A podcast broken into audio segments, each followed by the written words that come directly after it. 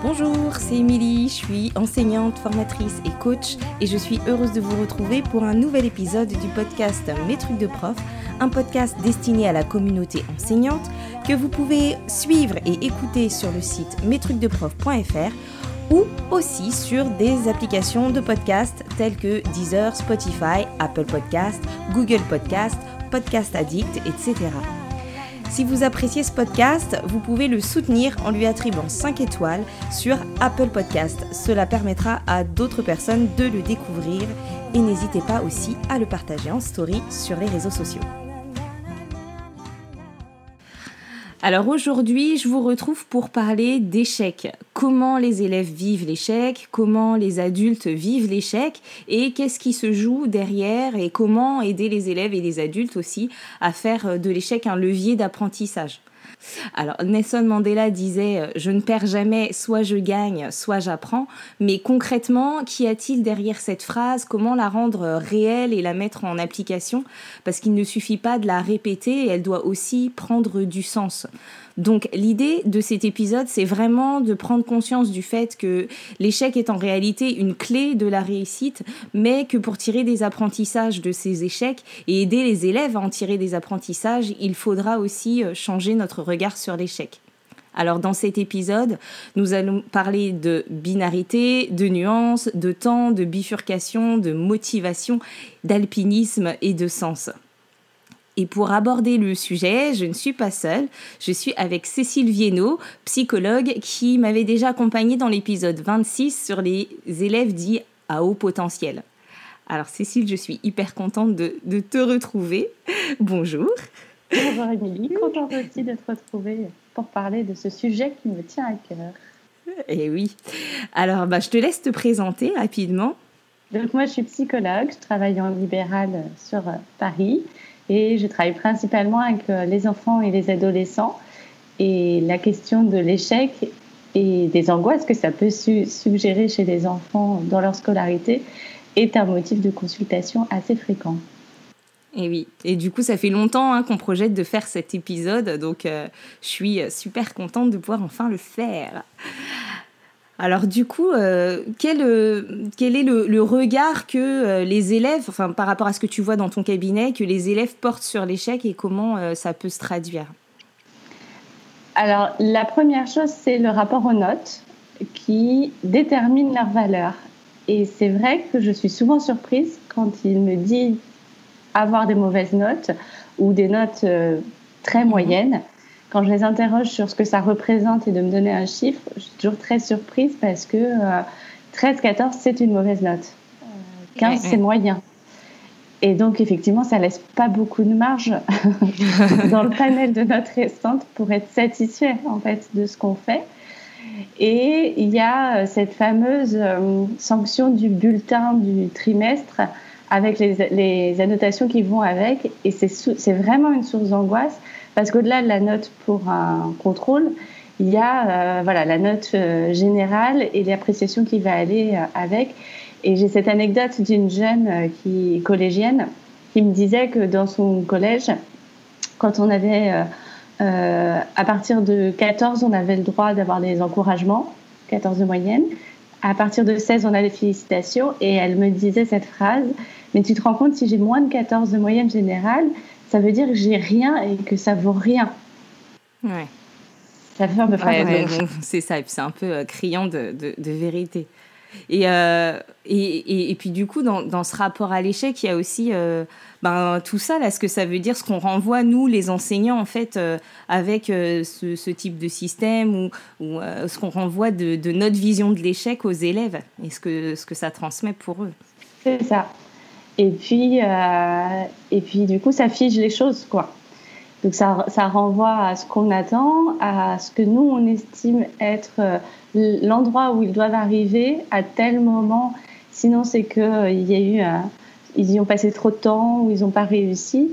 Et, du coup, je trouve qu'on est dans un discours qui est très tranché, quoi. C'est-à-dire qu'effectivement, là, il n'y a aucune nuance entre euh, j'ai des encouragements, j'ai des félicitations, et puis on n'a rien trouvé d'autre quoi pour parler aux autres élèves de ce qu'ils ont accompli pendant un trimestre.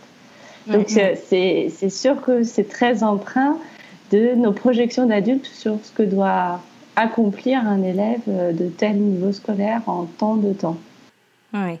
C'est vrai que cette idée-là du discours tranché et, binaire, on le retrouve aussi nous dans notre façon de vivre nos échecs. Euh, on en parlait quand on a préparé l'épisode, c'est-à-dire que c'est soit je réussis, euh, soit j'échoue, euh, soit je suis en réussite, soit je suis en difficulté, ou bien le fait de se dire bon ben je réussis maintenant ou je réussis jamais et qu'entre les deux il y a y a pas de nuance, il y a pas de gris et en fait c'est accéder finalement à cette nuance, à toute cette palette qui va nous permettre aussi de, vivre l'échec autrement et de le présenter autrement aux, élèves. Oui, il y a, l'idée, euh, bah, comme tu, disais, il y a aussi cette question de temporalité où, euh, on, doit réussir effectivement dans des délais qui sont immédiats. Sinon, c'est un échec pour toujours. Alors, on sait que les enfants et les adolescents, ils ont déjà cette euh, construction-là du temps. C'est-à-dire qu'ils sont dans un rapport au temps qui se construit, surtout chez l'enfant, euh, où tout est immédiat. Et les, enfants, dans leur discours, voilà, c'est euh, euh soit ils veulent quelque chose tout de suite, soit ils ont l'impression qu'ils ne l'auront jamais. Et c'est pareil dans leur scolarité. S'ils n'y mm-hmm. arrivent pas là en maths, ben, ils, vont, euh, ils, vont jamais rien comprendre en maths. Voilà, ça devient des, prédictions pour le reste de leur cursus. Et, et, et, nous non plus, finalement, on n'amène pas forcément cette notion de progression. Pour progresser, il faut du temps. Et pour ça, il faut introduire effectivement le temps dans notre vocabulaire quand on parle d'une réussite ou d'un échec. C'est aussi, on y a réussi, mais en fait, quand on réussit, c'est aussi le fruit d'une progression, d'une labeur, d'échecs transformés. Et ça, on ne le verbalise pas non plus, ça ne fait pas partie de notre discours. Ouais, c'est vrai que c'est des choses dont on peut avoir euh, conscience euh, personnellement, mais qu'on ne prend pas forcément le temps, euh, le temps de, de formuler, d'expliciter aux élèves. Mm. Et puis, je, je trouve qu'il y a aussi dans cette idée de progression, c'est de se rappeler que il y a l'objectif final et il y a les objectifs intermédiaires. et, et on ne prend pas non plus le temps de définir ça. C'est toujours assez enfin, presque un peu glaçant quand on peut recevoir euh, dans notre cabinet. Alors ça joue beaucoup, je trouve, sur les années collège. Euh, l'angoisse déjà de toute la suite en fait. C'est-à-dire mm. que euh, le, le, simple DST de maths, derrière, il, cache le fait que si je ne réussis pas, je vais peut-être euh, mettre mon année en danger. Et si je mets mon année en danger, ben, je ne vais peut-être pas avoir le livret qu'il faut pour aller dans tel lycée, parce que ce lycée-là, c'est vraiment important de l'obtenir pour ensuite aller en prépa, parce qu'après, euh, il faut faire ingénieur, parce qu'il y a aussi cette pression-là de euh, la réussite scolaire signe la réussite de la vie d'adulte, quoi. Et ça, c'est notre discours d'adulte qu'on vient euh, projeter, dont ils savent pas quoi faire. Et là, ils ont effectivement l'impression que, eh ben, quand ils passent leur DST euh, de maths, pour rester sur cet exemple-là, ben, c'est toute la suite de leur cursus et donc l'entrée déjà dans leur vie d'adulte qui est en question. Ouais. Et nous, on n'a pas forcément euh, tout ça en tête, c'est-à-dire qu'on mesure pas en fait tout ce qui se passe dans la tête des élèves, euh, tout ce qui y a en jeu pour eux derrière euh, un simple, une simple évaluation, un devoir sur table, etc. Et, et du coup, comment tu comment tu fais avec ces élèves, avec ces enfants dans, au cabinet? Qu'est-ce que tu utilises pour leur faire Alors, j'essaye d'avoir des images assez visuelles qui les marquent.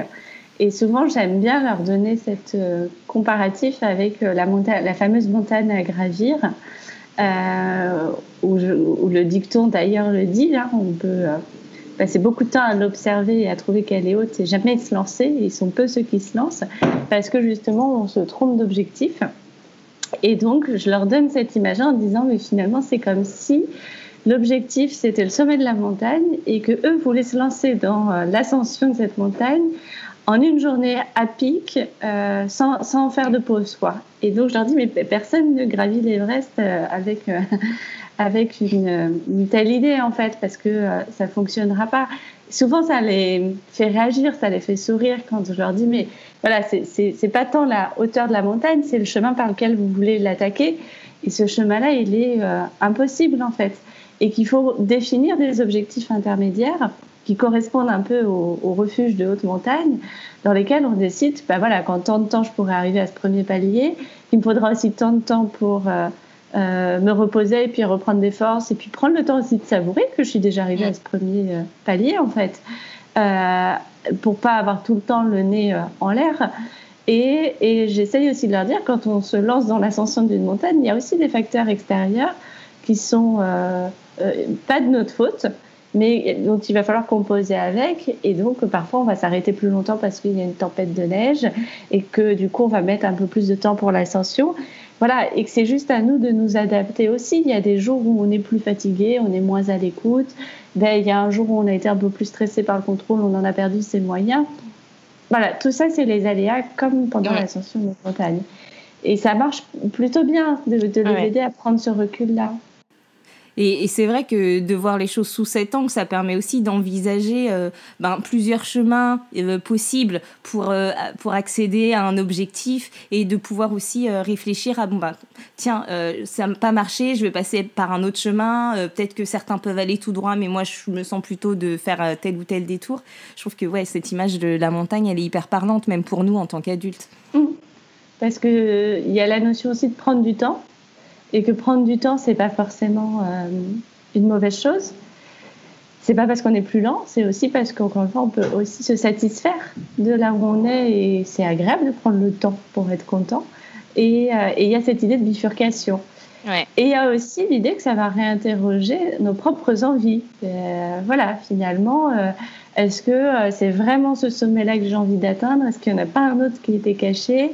Et, et, du coup, dans l'échec, je vais pouvoir interroger ce que j'ai vraiment envie de faire et dans quelles contraintes aussi j'ai envie de faire des mm. choses. Ouais. Ça, c'est important. Puis en plus, du coup, ces paliers, finalement, euh, qui sont souvent clairs dans la tête des enseignants, mais pas forcément pour les élèves. Et euh, ces paliers, ça permet aussi d'apprendre, en fait, à, transformer ces échecs. C'est-à-dire, j'arrive à tel point, bon, bah, finalement, euh, je me sens pas de passer par là où c'était prévu et de se prendre le temps de, d'imaginer, en fait, des solutions, d'imaginer, de se dire, bon, bah, ok, j'ai pas réussi à atteindre ce, ce palier-là, cet objectif-là. du coup, je suis face à un échec, mais comment je le transforme et qu'est-ce que je fais avec cet échec? C'est vraiment cette idée de, oui, de, de, persévérance, de, de, rapport au temps, etc. Mmh. Complètement. Et puis, encore une fois, c'est ce que tu disais, il y a des choses qui sont claires dans la tête de l'adulte qui s'occupe euh, de l'enfant, mais on a besoin de la verbaliser. C'est-à-dire que quand on, on, démarre une année scolaire, l'enseignant, il sait qui est fait dans son programme, qu'est-ce qui est attendu, où est-ce qu'on veut emmener euh, les élèves en termes d'apprentissage. Et ça, les élèves ne le savent pas. Et prendre ce temps peut-être quand on se découvre en début d'année, c'est aussi découvrir, euh, ben effectivement, moi j'ai envisagé cette montagne-là avec ces objectifs-là, avec ces paliers, euh, et interroger aussi les enfants sur ce que peut-être eux attendent de cette année-là. Les enfants, ils ont des idées. Hein, sur ce que c'est qu'être euh, dans tel niveau scolaire et qu'est-ce qu'on va y apprendre et je serais fière de savoir quoi, etc. Mmh. Et puis du coup d'instaurer tout de suite à la fois avec cette idée d'objectif, cette idée de pouvoir bifurquer, cette idée de pouvoir prendre différents chemins pour arriver euh, au même objectif ou de pouvoir prendre son temps et d'envisager déjà qu'il peut y avoir des difficultés, il peut y avoir des, des, des, changements de direction euh, et que c'est OK en fait. Et que c'est OK. C'est ça. Et puis j'ai l'impression aussi que ben, du coup, on a quand même un rôle là-dedans, c'est-à-dire qu'à chaque échec rencontré, à chaque palier, de pouvoir en fait euh, ben, aussi euh, interroger ces échecs-là, c'est-à-dire ne pas simplement les constater. Ce qui est, souvent fait par euh, les évaluations, les contrôles, dire bon ben voilà, euh, ben il y avait ça, il y avait ça, et puis euh, ça c'est réussi, ça c'est échoué, mais de pouvoir transformer en fait l'échec en apprentissage en se disant bon ben ok on a échoué là, maintenant comment on fait la prochaine fois? Qu'est-ce qui va faire que la prochaine fois tu te retromperas pas? C'est ça, c'est ça. c'est de me donner du sens en fait, parce que c'est vrai que souvent on a cette, on fait le constat et, et, après, on donne pas les outils pour transformer. Et moi, je me puise aussi, même avec mes patients, dans une anecdote qui est personnelle dans, dans ma vie d'élève, où euh, je me souviens d'une fameuse dictée où j'avais fait une erreur et, et c'était entre le, c'était le mot voix qu'on pouvait donc écrire avec un E ou un X. Et j'avais vraiment aucune idée de comment choisir entre les deux. Pour le coup, je m'étais trompée. Et j'avais, euh, je pense, opté pour le voix VOIE. Et en fait, l'enseignant avait pris le temps après de m'expliquer pourquoi c'était à X, de me donner même un, un moyen mémotechnique de ne pas me tromper et de savoir choisir par la suite. Et finalement, cette erreur, elle n'a pas été, euh, je l'ai pas vécue comme mince, j'étais à deux doigts d'avoir de, de, euh, pleinement réussi ma dictée et j'ai raté et, et d'être déçue. Mais comme, euh, bah voilà, j'ai compris pourquoi et je savais qu'après, j'allais plus me tromper, en fait. Ouais. Et donc, ça a mis du sens sur cette erreur. Et c'est resté très marquant parce que ça date un petit peu, cette anecdote. et, et elle est encore bien présente, quoi. Donc, c'est aussi, effectivement, de dépasser le simple constat. Ouais. Ouais, ouais. Quand on a, quand on a préparé euh, euh, euh, ce podcast, on avait notamment parlé de tous ces dictons, ces proverbes, euh, les citations qui, qui sont vraiment nombreuses sur l'échec, la réussite, etc. On en a cité une au début, mais, mais en fait sur le, le, le, fait que finalement il y a une double lecture à expliciter dans ces, dans ces dictons et que parfois il y a des raccourcis qui peuvent être aussi néfastes pour notre vision de, de l'échec. Oui, et puis en fait, euh, les enfants ils mettent pas forcément du sens, donc ça vient d'une parole qu'on répète mais qui est creuse, c'est une coquille vide. Euh, les enfants, moi, ça, je les interroge souvent quand euh, je vois qu'ils essayent de me dire euh, oui, mais je sais, il faut, faut se tromper pour réussir, alors qu'ils viennent parce qu'ils sont débordés par l'angoisse de l'échec. Et donc, je leur demande qu'est-ce que ça veut dire pour eux? Et souvent, ils me disent, je sais pas, en fait. Ils savent pas ce que ça veut dire, cette fameuse phrase qu'on dit tous, mmh. euh, mais qu'on n'explicite absolument pas, quoi. Euh, en quoi ça sert de se tromper pour réussir? Souvent, pour l'enfant, c'est assez obscur. Ils comprennent ouais. pas parce que c'est antinomique. C'est ça. Et puis, bon, parfois même chez certains adultes, c'est-à-dire qu'on se le répète comme un leitmotiv, mais même nous, euh, quand on vit l'échec, c'est pas forcément évident tout de suite euh, si on prend pas le temps de, de se dire, bon, bah, ok, euh, euh, j'ai échoué, je me suis trompé, mais qu'est-ce qui va faire que euh, la prochaine fois je me tromperai pas ou quelle, quelle, leçon je tire de cet échec? Et ce qui est pas forcément en plus évident à chaud avec l'émotion, quoi. Complètement. Et puis, c'est aussi se dire, euh, tout à l'heure, on parlait des évaluations où je pense que c'est important de mettre du sens sur euh, les erreurs, mais, euh, mais c'est aussi accepter que c'est une photographie à un moment donné, que cette photographie, elle est super importante parce que si on est sur notre montagne, ben finalement, on va pouvoir aussi repenser la suite du périple avec cette photographie-là. Et, donc, on la réinscrit dans, cette dynamique de progression, de continuité, et on reste pas coincé en disant, bah voilà, toi, c'est refuge niveau 1 et point c'est euh, ah bah voilà comment on va y aller, puis on va peut-être trouver un chemin un peu plus long pour toi, mais qui permettrait quand même d'accéder à la suite. Enfin, c'est de penser ouais. ces erreurs ouais. finalement. C'est ça, et puis de... avec l'élève de développer en fait cette flexibilité de, de, de l'esprit et de se dire euh, bah, a priori on a un objectif et on, on c'est normal on, on, jalonne on se dit qu'on va passer par là mais qu'à tout moment dans le parcours et ben comme tu parlais tout à l'heure de conditions extérieures, il y a d'autres facteurs euh, dont on ne maîtrise rien qui peuvent entrer en jeu et qui font que ben à un moment donné, on va peut-être changer euh, changer de plan, changer de parcours et que et que c'est OK comme ça. Il y, a, il y a aussi ce, ce, dicton là dont on avait parlé, euh, le quand on veut, on peut. Oui ou, euh, ou, ou qui, qui, finalement euh, peut être hyper motivant dans certaines, euh, dans, dans, certaines situations et où on a un peu.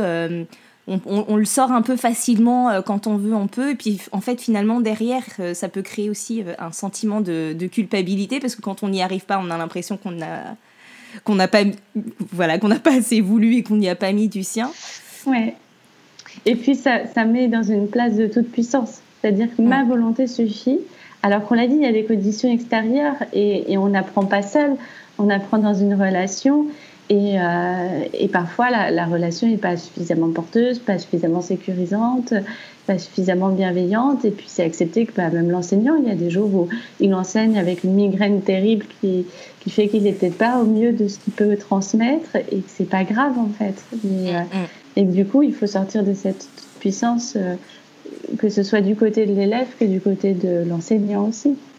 Ouais.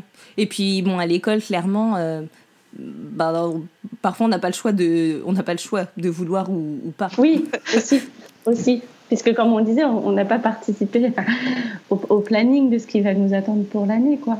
C'est euh, c'est souvent la volonté de l'adulte plus que la sienne. Mmh, mmh. et je pense que le dernier point qui me paraît important aussi, c'est cette identification qu'on a à nos échecs. C'est-à-dire, euh, adultes comme enfants, on ne se dit pas qu'on s'est trompé, on ne dit pas qu'on a échoué, on se dit qu'on est un raté. voilà, c'est tout de suite ramener à son identité euh, ses échecs.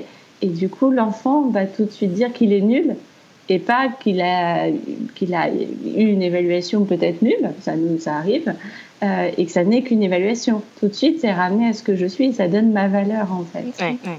Ouais, c'est-à-dire que de toute façon, même sans nous, même sans l'adulte, l'enfant, si on ne travaille pas ça avec lui, cette distinction de il y a ce que tu es et ce que tu fais, et l'échec ne te définit pas et ne te détermine pas, mais de vraiment pouvoir euh, distinguer ça pour aussi enlever tout l'aspect euh, euh, émotionnel, enfin cette charge émotionnelle de, culpabilité, de j'ai raté un truc, je suis nulle, de honte. Qui peut aussi générer de la colère et des comportements plus euh, opposant parce que finalement c'est par la colère qu'on va traduire cette culpabilité et mm, mm. cette honte chez certains élèves. Mais, euh, mais c'est d'apprendre parce qu'en fait on le voit que c'est pas du tout intuitif et, sûrement qu'on projette que ça va l'être alors que non. Il faut apprendre aux enfants à faire la différence entre faire et être, effectivement. Ouais, entre faire et être. Et, et pour l'enseignant aussi. C'est-à-dire que son, sa classe, si bah, une évaluation n'a pas été bonne, ça ne veut pas dire qu'il est un mauvais enseignant, que c'est lui le raté. Ouais. Ouais, et c'est en ça que finalement ça prend toute sa dimension, c'est-à-dire que ben, cette vision de l'échec, en fait, euh, elle est à travailler avec les élèves, mais elle est aussi, enfin, chaque enseignant, en fait, euh, doit faire un point vraiment avec ben, comment il vit lui aussi ses échecs pour être euh, au clair avec ça parce qu'on va pas pouvoir euh, transmettre et donner du sens à ces expressions euh, dont on parlait tout à l'heure etc si en fait nous aussi au quotidien on, vit mal l'échec qu'on n'arrive pas à le transformer qu'on fait une espèce d'amalgame entre l'échec et, notre personne donc tu as tout à fait raison de le souligner. Et, et comme on le dit souvent quand on est convaincu, on est convaincant. Donc si, si, l'enseignant est convaincu de cette distinction entre faire et être, il saura convaincre ses élèves de faire cette distinction aussi. Hmm. Eh oui.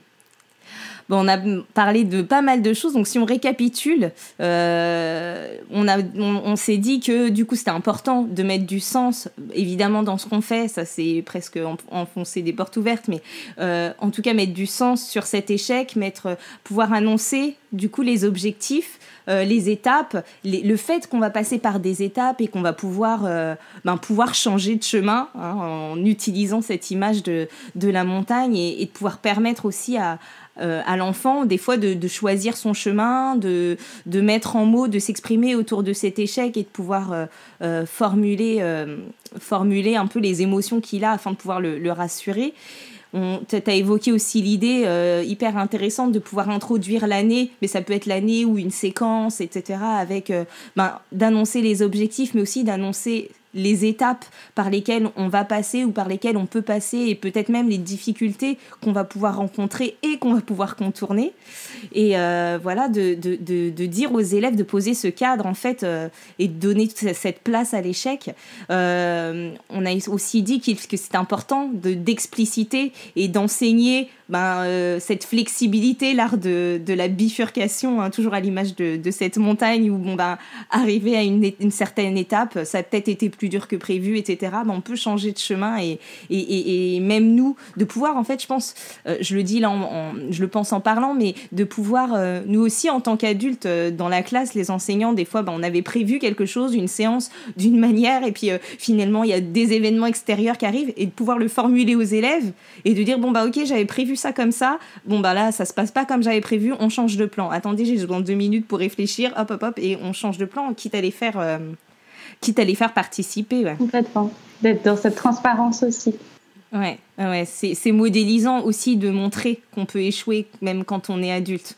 Oui, oui, oui. Et puis du coup, cette stratégie où on doit se réadapter, ça fait partie de l'apprentissage. Donc on, on, reste dans une logique d'apprentissage quand on fait ça. Exactement. Et puis ensuite, ben, si on retient, il y a quelque chose à retenir aussi, c'est de vraiment euh, mettre en mots les apprentissages qu'on tire de, de, ces échecs et de pas rester simplement, euh, simplement à l'état de constat et de dire bon ben voilà, ça s'est réussi, ça s'est pas réussi. Que c'est pas seulement, enfin oui, c'est une image à un moment donné et en même temps cette image faut la rendre utile et, et pouvoir dire ben ok qu'est-ce que j'apprends, j'ai pas j'ai pas réussi, mais du coup qu'est-ce que ça te dit pour la prochaine fois, qu'est-ce que tu apprends à faire et, et comment tu feras mieux la prochaine fois? Mmh, c'est ça. Et, et, du coup, il y a cette formule de, de faire mieux.